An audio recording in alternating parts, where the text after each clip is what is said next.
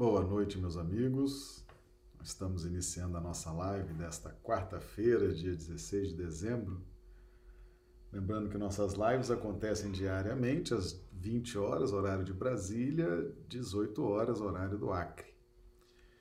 Então já vamos aqui iniciar cumprimentando os amigos do chat do YouTube. Deixa eu fazer aqui um teste de imagem e som está chegando bem para mim. Já pergunto então, cumprimento e pergunto aos amigos do YouTube, a Josélia Barbosa de Recife, Pernambuco, Clodomiro Nascimento de Rio Branco. Como é que estão recebendo a imagem e som?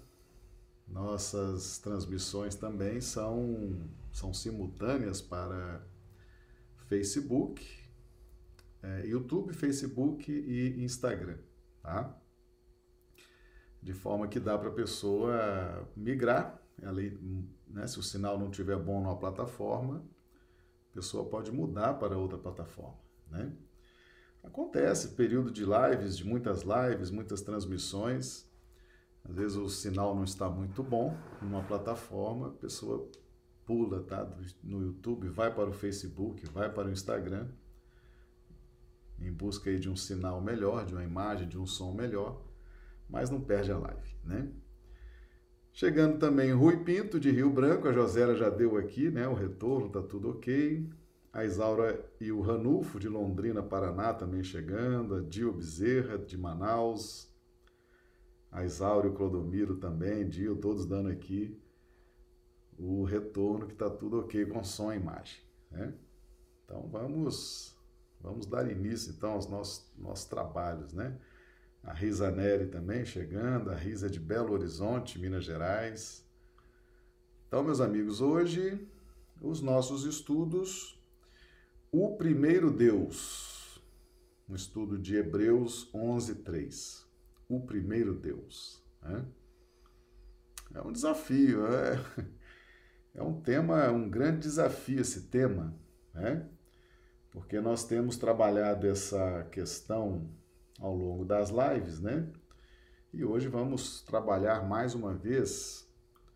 Eu já vou aqui projetar os textos, lembrando que nossos na, para YouTube e Facebook a gente consegue projetar os textos, as imagens, né? Os amigos do Instagram ficam tão somente aí com a nossa imagem, mas os textos e as imagens estão disponibilizadas aí na plataforma do YouTube e do Facebook. Como sempre, a gente traz um símbolo e hoje eu trouxe mais uma vez a figueira. A figueira simboliza uma, ela é uma espécie do, do reino vegetal, especificamente escolhida por Jesus para representar o que acontece no reino hominal, né? ou que nós do reino hominal precisamos vamos dizer assim, ter como referência, né, esse símbolo, que é a figueira. Qual a grande característica da figueira? A figueira não produz flores, né? Então é a árvore e o fruto. A árvore e o fruto. E essa questão de árvore e fruto é um dos pilares da didática de Jesus, né? do ensinamento do Evangelho uh, a revelação das leis divinas, né? Conhece-se a árvore pelo fruto e não pelas flores. Né? Então, as flores são respeitáveis, admiráveis, belas, ornamentam o reino vegetal, mas no reino hominal, as flores têm a simbologia de ilusões, fantasias, né? Ornamentos, coisas que não têm prioridade. A prioridade é o fruto. Então, por isso, Jesus escolhe a figueira, porque é árvore e fruto. A figueira não produz folhas, né? A folha, a, a, as flores, as flores da figueira é o próprio figo, é o próprio fruto. Então, é uma árvore muito, muito falada desde o Velho Testamento, né? E também por Jesus. Então, é esse contexto, né? Essa é, essas ilusões, essas fantasias, esse imaginário que precisa ser retirado de todos os nossos contextos de vida, né? A nossa vida mental, nossa vida psíquica, nossa vida física, material.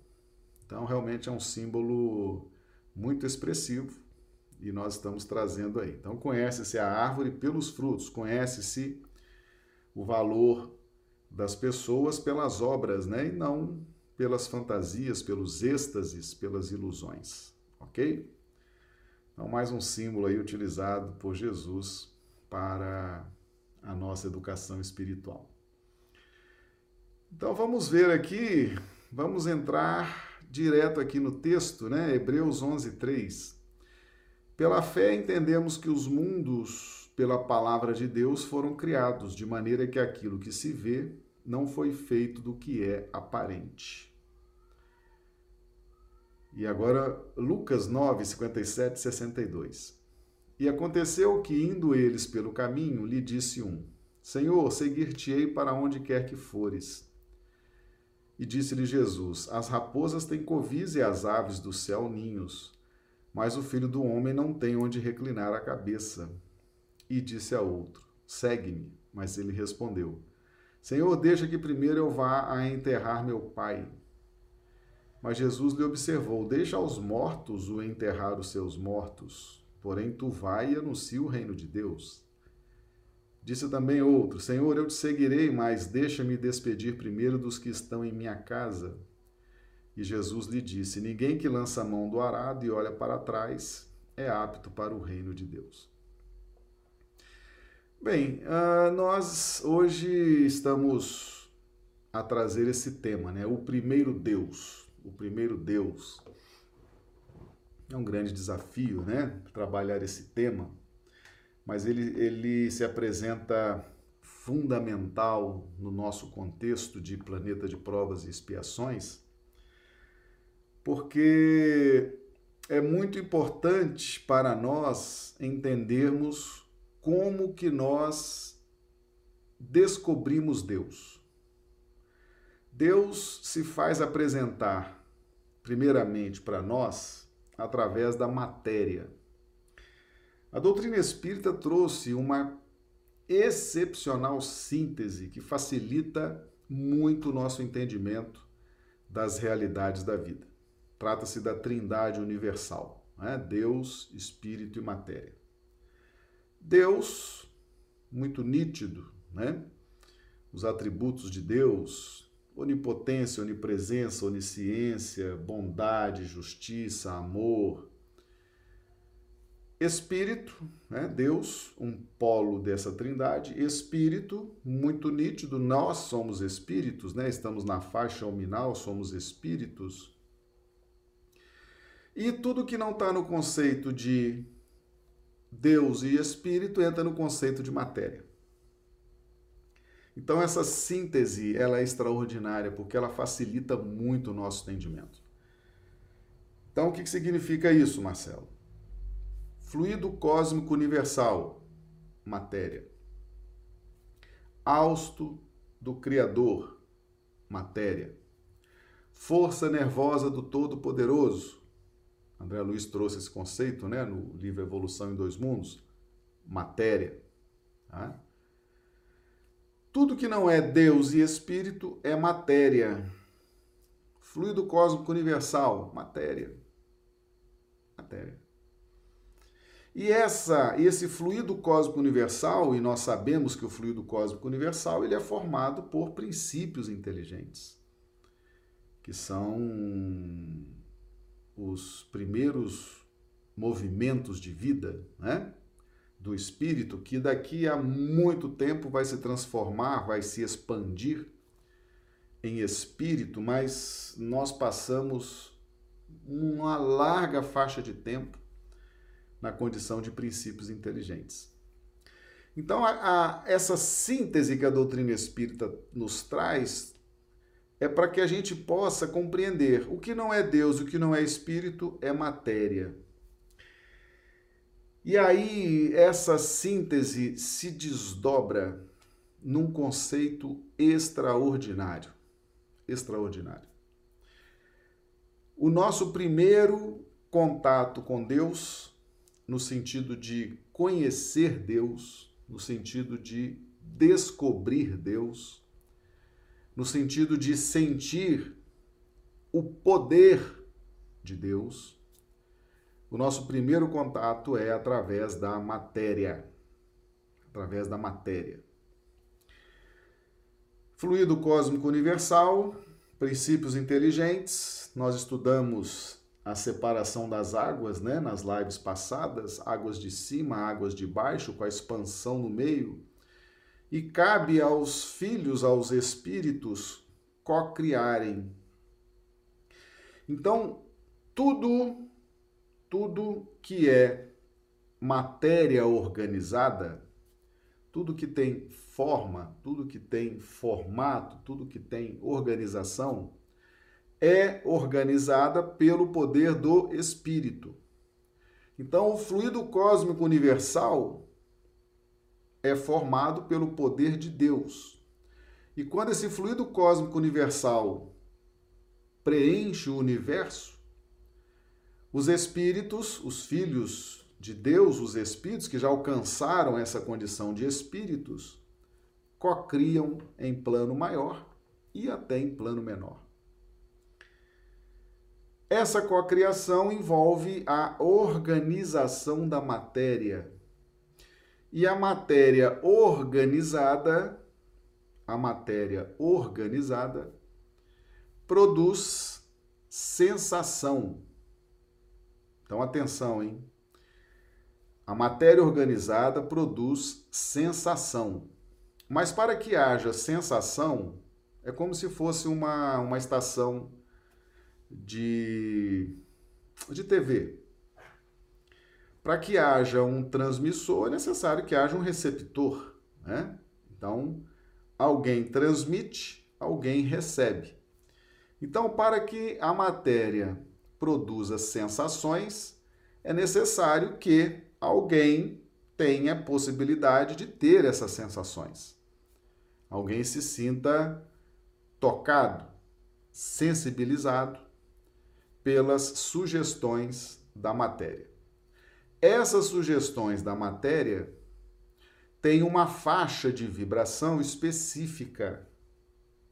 Específica que é capaz de despertar sintonia tão somente nas faixas das sensações.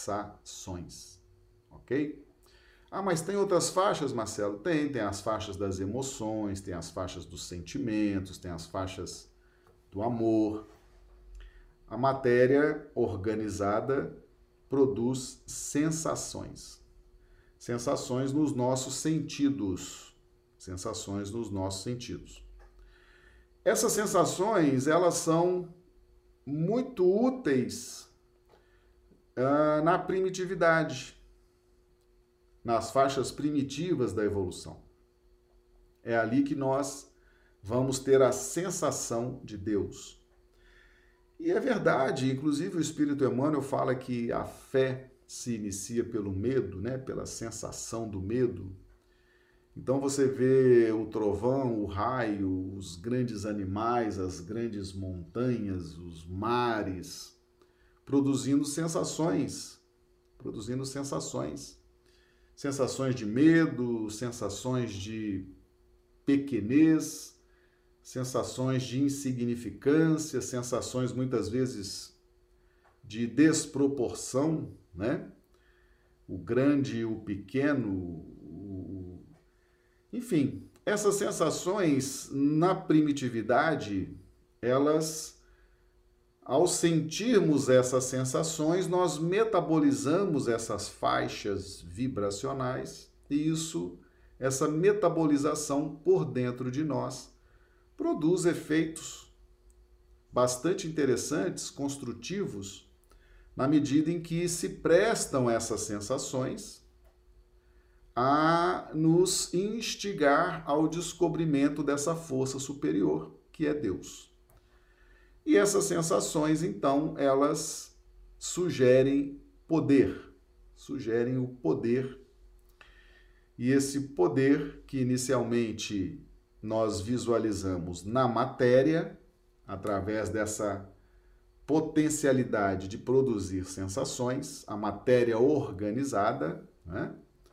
A matéria organizada. O que é a matéria organizada, Marcelo? São as grandes árvores, as grandes montanhas, os mares, os raios, os trovões, eh, os, enfim, tudo isso, os grandes animais, todos esses contextos de matéria organizada que nos instigam e produzem sensações e sugestões de poder, ok? É quando nós então vamos perceber o poder de uma montanha alta, forte, o poder dos mares, né? o poder dos vulcões, o poder da natureza, o poder dos trovões, dos raios, o poder das tempestades.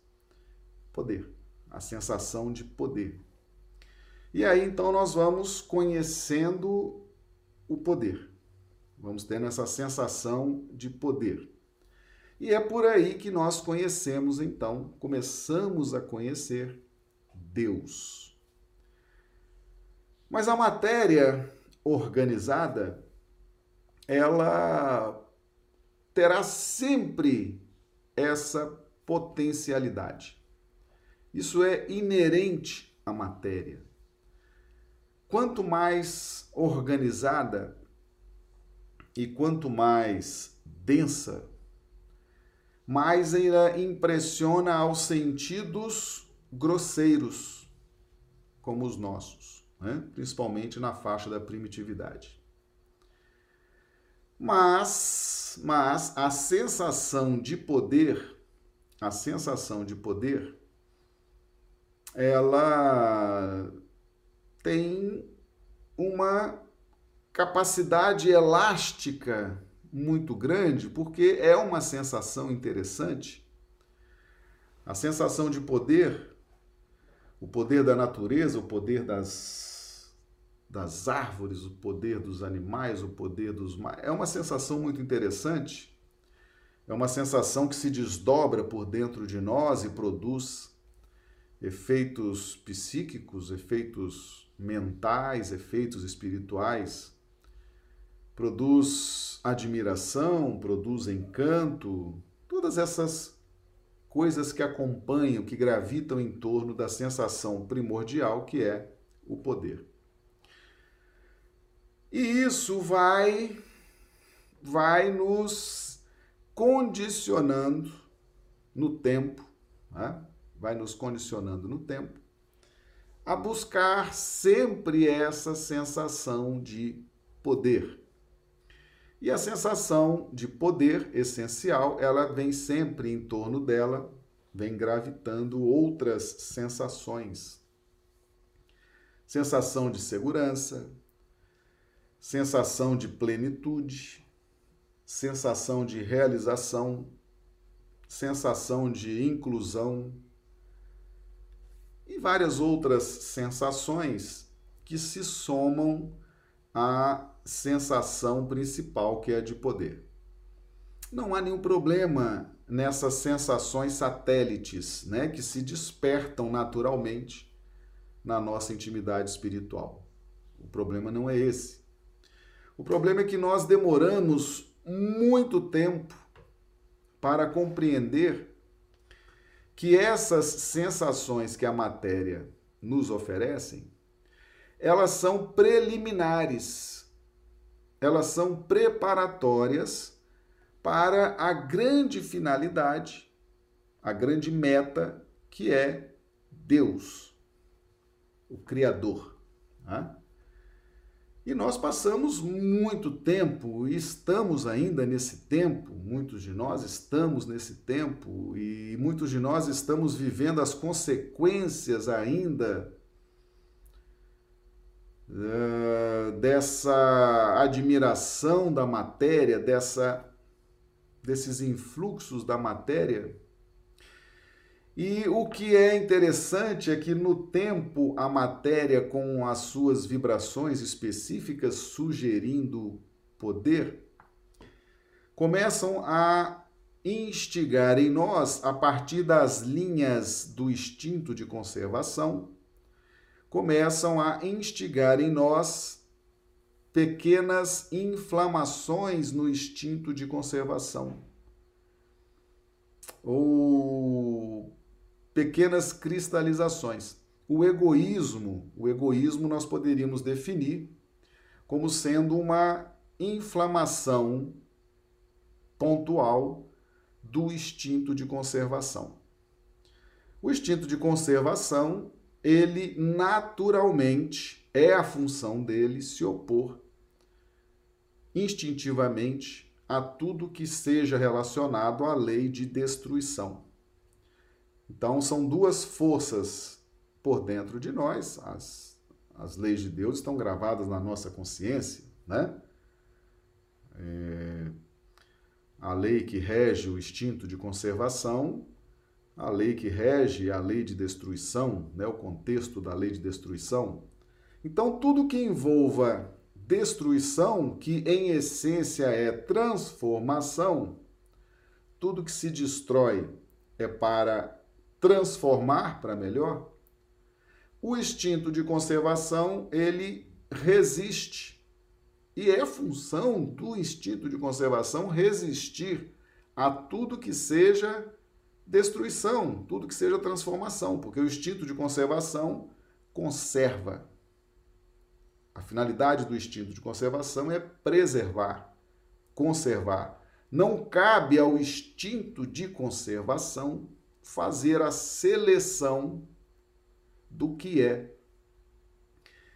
bom ou ruim, o instinto de conservação, a ele cabe conservar o momento, o que existe. A seleção do que é bom ou do que é ruim está em outra faixa da nossa intimidade espiritual. Então, o instinto de conservação se opõe naturalmente à lei de destruição.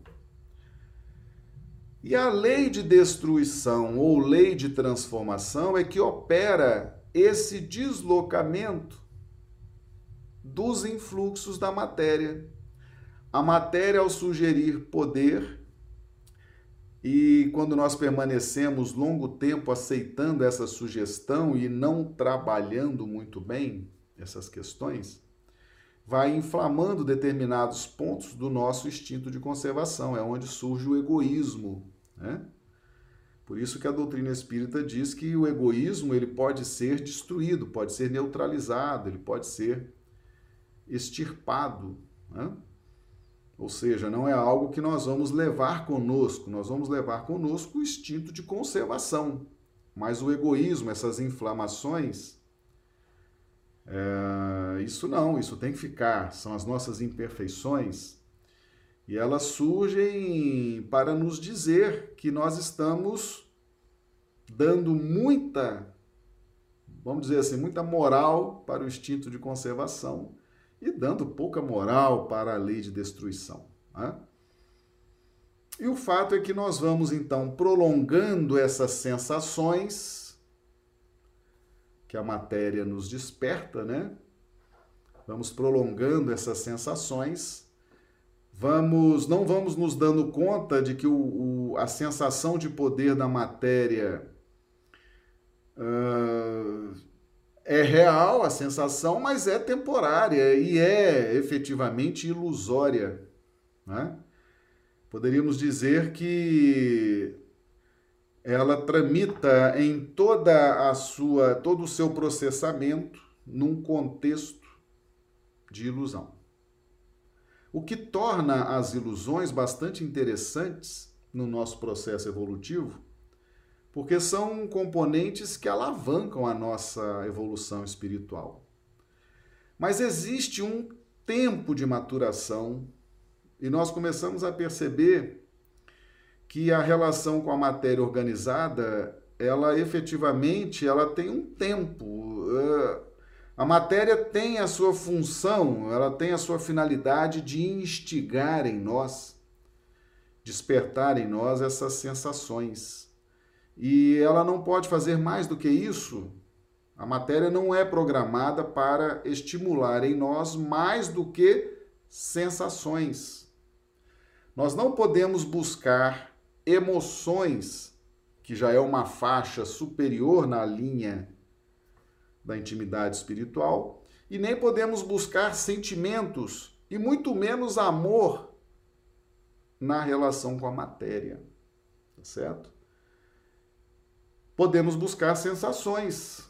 Sensações. E num contexto mais avançado, como ela produz sensações, se encontra muito alívio nas vibrações empobrecidas da matéria organizada. No mundo tereis aflições, né? e muitas dessas nossas aflições que se dão no campo externo, né? se dão, falando do campo externo, se dão das relações interpessoais.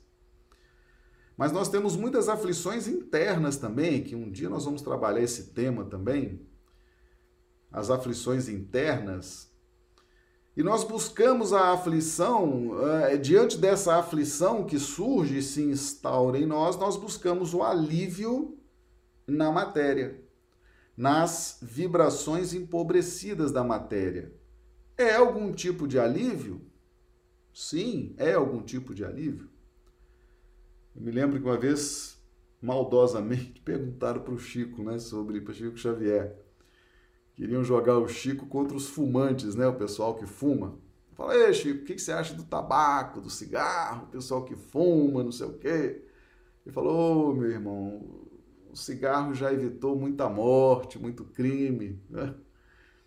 O Chico sempre, né, com aquela habilidade ou seja, as pessoas se estressavam, sentiam raiva, sentiam aflição, e iam, fumar, iam fumar e ali se acalmavam. É, é um tipo de alívio que a matéria pode proporcionar, né? As vibrações empobrecidas da matéria, mas é um tipo de alívio, empobrecido, mas é. Outros vão buscar no álcool, outros vão buscar no sexo, outros vão buscar em outras vibrações que a matéria sugere, né, nesse campo da sensação de poder que se transfere imediatamente para um contexto de alívio, né? Ah, e, essa, e essa junção, esse binômio poder-alívio, poder-alívio, foi utilizado por Jesus também. Né? Quando Jesus nos propõe essa mudança né? Então, o Deus matéria, que produz alívio, que produz sensação de poder, e é onde nós aprendemos a ter essa primeira noção de poder, Jesus nos propõe, ele, ele fala: olha, isso aí, a matéria, vai produzir o que eu vou dizer para vocês agora. Vou convidá-los a vir a mim, todos vós que estáis cansados e oprimidos. Meus amigos, a matéria cobra. A matéria cobra, viu? Não é que a matéria organizada cobra. Não é isso. É que nós, se não acordarmos a tempo, se não entendermos a tempo e promovermos de dentro de nós esse combate, né? É o bom combate, o combate do espírito com a matéria, que estão sempre opostos entre si, espírito e matéria, né? É da natureza da relação espírito e matéria o confronto. A matéria é o laço que prende o espírito e o espírito utiliza-se da matéria para a sua evolução. Há um viés, sim, de confronto. Existe, sim, um viés de confronto, de luta do espírito contra a matéria. E em determinados momentos, uh, nós não conseguimos, nós espíritos na faixa nominal, não conseguimos vencer essa batalha.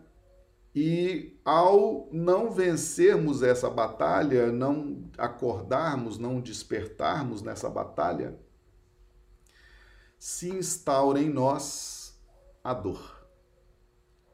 Muitas vezes o remorso, a culpa, porque a partir dessas injunções da matéria, nós começamos a lesar a própria consciência.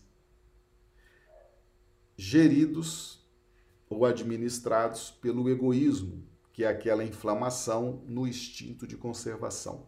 Né?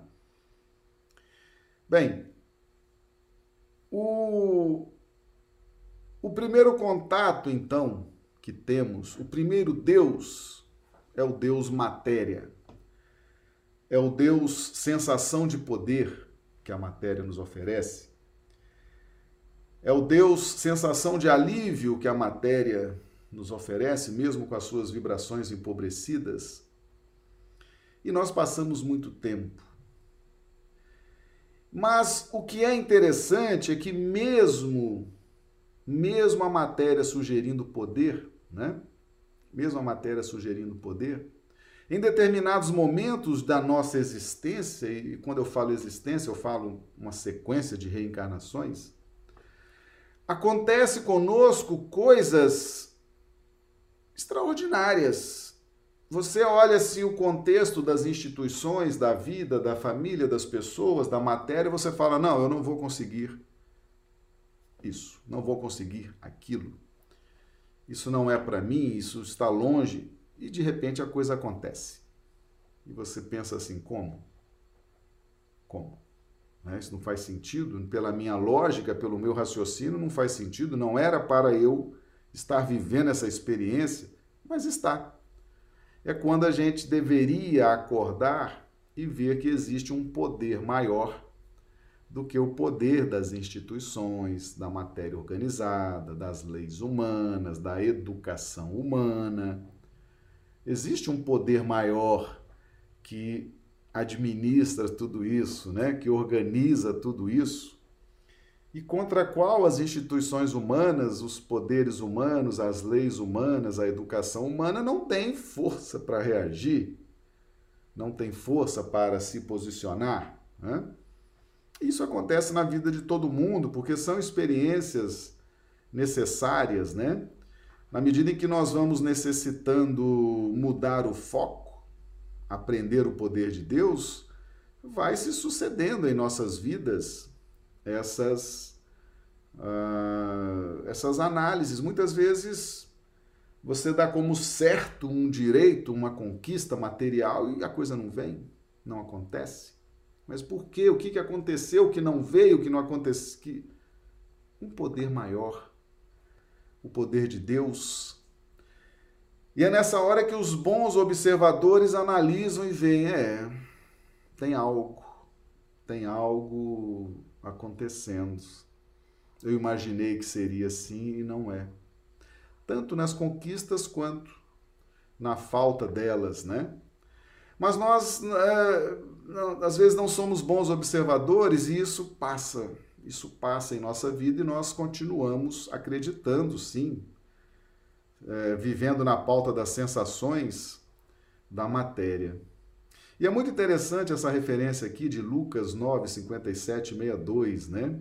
Que mostra aqueles que estão já a caminho, querem evoluir, querem crescer, querem se emancipar espiritualmente, mas encontram encontram obstáculos por dentro de si. Por exemplo, Lucas 9:57. E aconteceu que, indo eles pelo caminho, lhe disse um: Senhor, seguir-te-ei para onde quer que fores. Vamos, vamos pular para 59. E disse a outro: Segue-me. Mas ele respondeu: Senhor, deixa que primeiro eu vá enterrar meu pai. Né? Vamos para o 61. Disse outro, disse também outro: Senhor, eu te seguirei, mas deixa-me despedir primeiro dos que estão na minha casa. E aí vamos ver lá em Lucas 9,58 o motivo disso. E disse-lhe Jesus: As raposas têm covis e as aves do céu ninhos. Engraçado, né? Jesus traça, Jesus traça ah, essa moldura, essa antítese para o despertamento do Filho do Homem, né? Então, em que contexto vai despertar o Filho do Homem? ele vai despertar nesse contexto de antítese. Ou seja, é nessa atmosfera das raposas tem covis e as aves do céu ninhos. Meus amigos, as raposas, elas representam aqueles que estão muito apegados à sensação de poder que já se aprimorou em exclusivismo. O que é o exclusivismo? É uma inflamação mais aguda e mais ampla do instinto de conservação. Essa inflamação mais ampla nas linhas do instinto de conservação se chama egoísmo, né?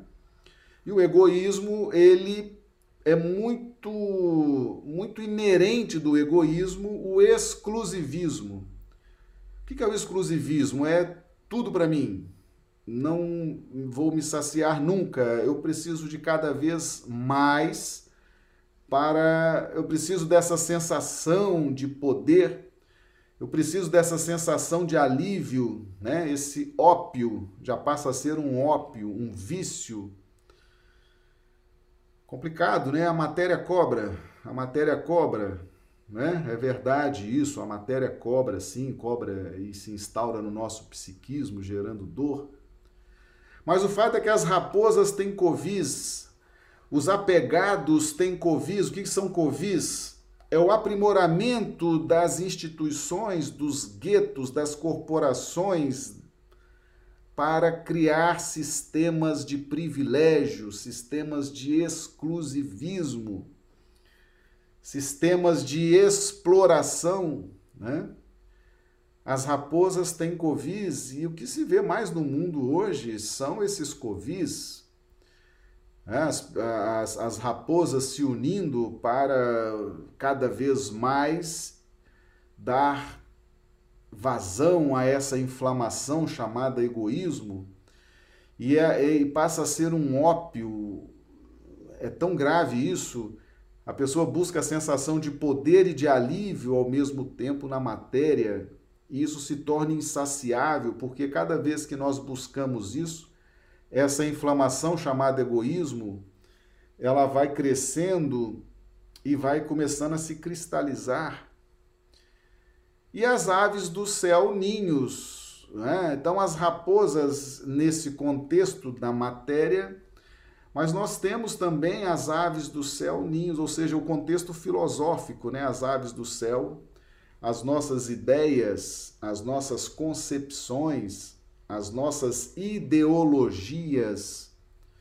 E uma ideologia pode ter várias naturezas, né? Uma ideologia religiosa, uma ideologia econômica, uma ideologia política, uma ideologia pragmática, uma ideologia tradicional. E aí surgem os ninhos, ou seja, uma aglomeração de pessoas começam a buscar essas mesmas ideias, essas mesmas concepções, para atender os seus interesses pessoais, né? para atender as suas conveniências. Essas pessoas se unem no campo das projeções mentais, das filosofias, das concepções de pensamento e nós temos assim essa dualidade, né? As, as raposas, a, o que, que, o que é a grande característica das raposas ou dos lobos?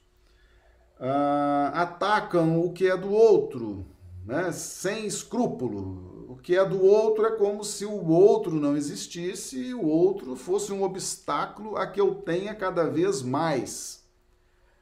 Isso é a, é a representação de raposas ou lobos as raposas, as raposas são assim, né?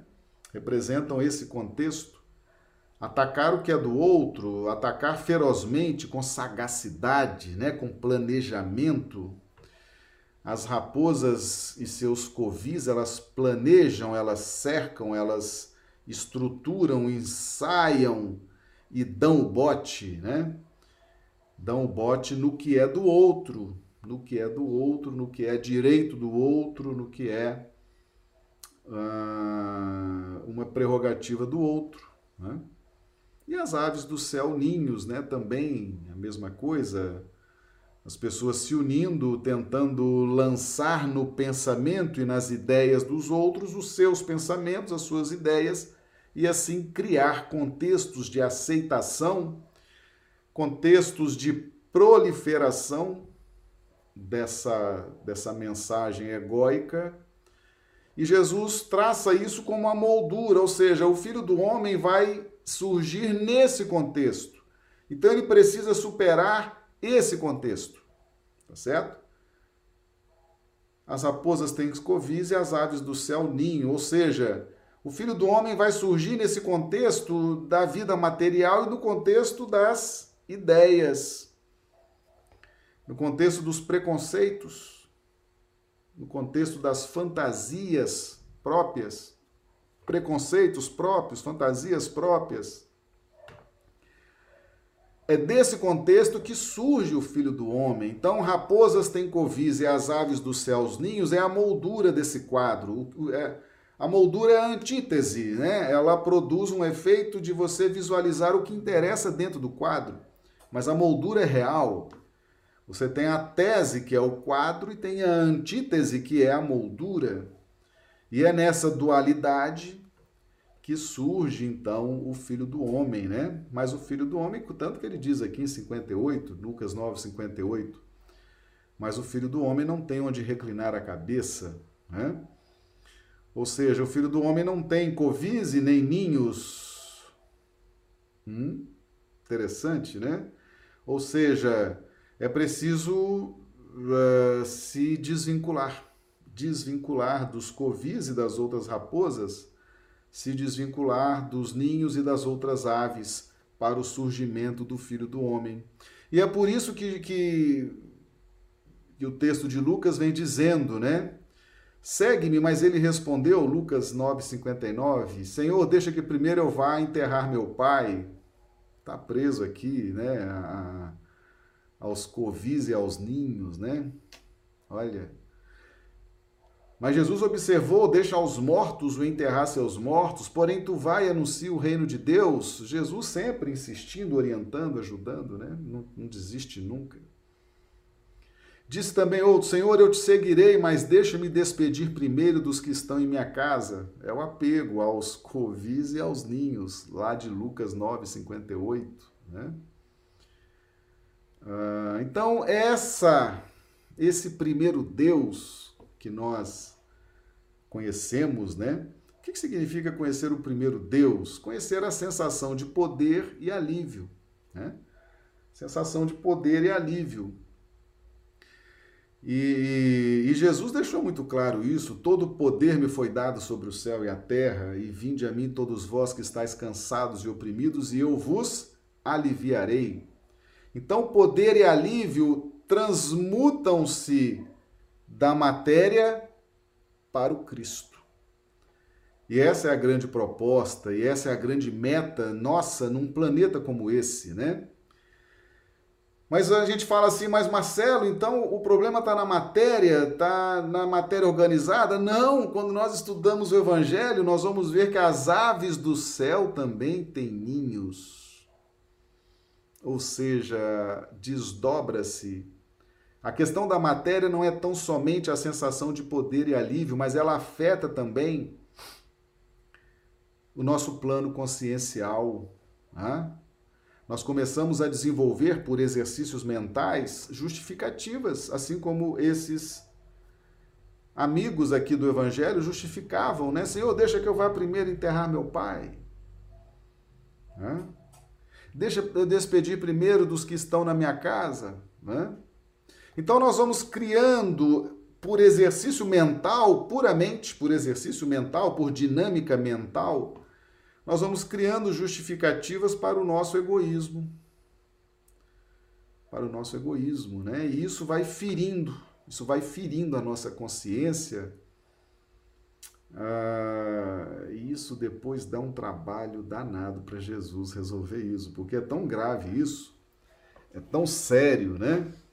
Que realmente tem que ter um Cristo, tem que ter um espírito como esse para nos ajudar a desfazer esses nós que nós traçamos por dentro de nós, né?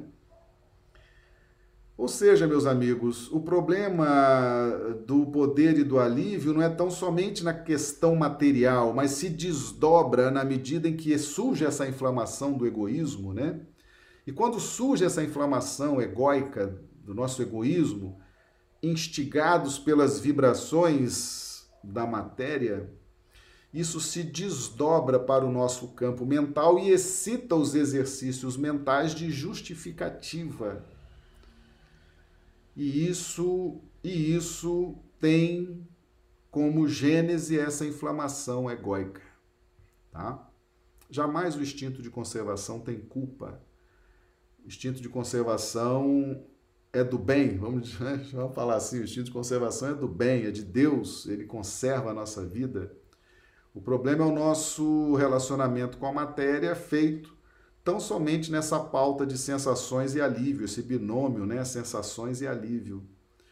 E a gente vai, a gente mesmo tendo os sinais divinos, mesmo tendo os sinais de Deus, que existe um poder muito maior, muito mais glorioso, passa batido, a gente não percebe, né? E aí a gente dá vazão a essa inflamação chamada egoísmo, que afeta o nosso o nosso fluir das energias mentais criando as justificativas que não justificam nada. Na verdade, essas justificativas são teorias, né? Por isso as aves do céu, que é no campo das teorias, das filosofias mirabolantes, para justificar o egoísmo, que na verdade estamos em busca da sensação de poder e de alívio. Profundo isso, né? Profundo isso. E quando nós estamos nesse contexto, todo atrapalhado na nossa intimidade espiritual, só tem um jeito de resolver isso: Jesus. Né? Estudar o Evangelho, compreender e ter fé, se permitir, permitir que Jesus faça o trabalho dele, né? Ele é um especialista em corrigir essas coisas. Permitir que ele faça o trabalho dele e nós, de nossa parte, nós, de nossa parte, precisamos urgentemente deslocar o, o senso de poder e de alívio, deslocar isso da matéria e dos sistemas da matéria, que são todos provisórios, precários. Nós precisamos deslocar isso aqui dentro da nossa intimidade espiritual, deslocar isso para Deus. E aí Jesus entra, né? Ninguém vai ao Pai se não for por mim. E Ele está nos esperando há muito tempo para esse, para nos ajudar nesse contexto, tá certo? Ele está posicionado para nos ajudar. Meus amigos, então o nosso primeiro Deus está na matéria. Não que a matéria queira ser Deus, mas Deus se faz sentir, se faz notar se apresenta através da matéria. E há muita lógica nisso. Há muita lógica nisso, né? Quando você vê Jesus falar meu Pai, vosso Pai, você vê toda a lógica de Deus se expressar inicialmente na matéria. Porque a nossa percepção de Deus, os nossos sentidos, nos falta o sentido, o livro dos Espíritos traz isso, né? Nos falta o sentido mais aprimorado para compreender Deus e nos faltando esse sentido, ele ainda não está desperto em nós, muito também por nossa causa. Por nos faltar esse sentido, os nossos sentidos vão ter essa noção de Deus na matéria. Né? Então faz muita lógica isso, faz muito sentido. E Jesus equaciona isso com segurança. Meu Pai, vosso Pai, a minha concepção de Deus, meu Pai, é diferente da sua concepção de Deus, vosso Pai. Estamos em posições evolutivas diferentes, mas o Deus é o mesmo. É o mesmo Deus, só há um Deus. Ele é único. A questão está em como compreendemos esse Deus, como sentimos esse Deus, como percebemos o poder desse Deus e o alívio que esse Deus nos proporciona na nossa marcha, na nossa jornada, né? Pois é, muito bonito esse texto, muito interessante esse estudo. Essa é a nossa live de hoje. Né? Hoje, quarta-feira, 16 de dezembro, né? estamos caminhando aí para as festas natalinas, final de ano. Né? O mês de dezembro é um mês muito gostoso, muito agradável. É, embora estejamos atravessando uma pandemia, né? Que tristeza. Mas o mês de dezembro é um mês especial. né? Não deixa de ser. Bem, meus amigos, então nossas lives acontecem diariamente às 20 horas, horário de Brasília, 18 horas, horário do Acre, de segunda a sexta. Ainda não estamos fazendo sábado e domingo, segunda a sexta, tá bom? E amanhã então estaremos aí de volta trabalhar. Ah, amanhã eu tenho um compromisso. Se por acaso eu não entrar a live às 18 horas, horário do Acre, ou 20 horas, horário de Brasília, é porque eu, esse compromisso a que eu vou estar vinculado, eu não consegui me desvincular, tá certo? Mas a princípio teremos a live amanhã, mas se não conseguir amanhã, se eu não entrar às 18 horas, não fizer a live, os amigos já entendam que eu não consegui me desfazer desse compromisso que eu tenho à tarde, tá certo? Então vai depender lá de como vai resolver lá a, a como que hora vai terminar esse compromisso. Mas a princípio tem. Mas se não tiver, já está aí a justificativa, tá certo? Mas de qualquer forma, se não fizermos amanhã, na sexta teremos, certamente, tá? Então, meus amigos, um grande abraço, que Jesus nos dê uma noite de quarta-feira maravilhosa, uma noite de sono reparador das nossas energias. E se Deus quiser, estaremos aqui amanhã. Mas se não for possível, estaremos na sexta, tá bom? Um grande abraço a todos, muito obrigado.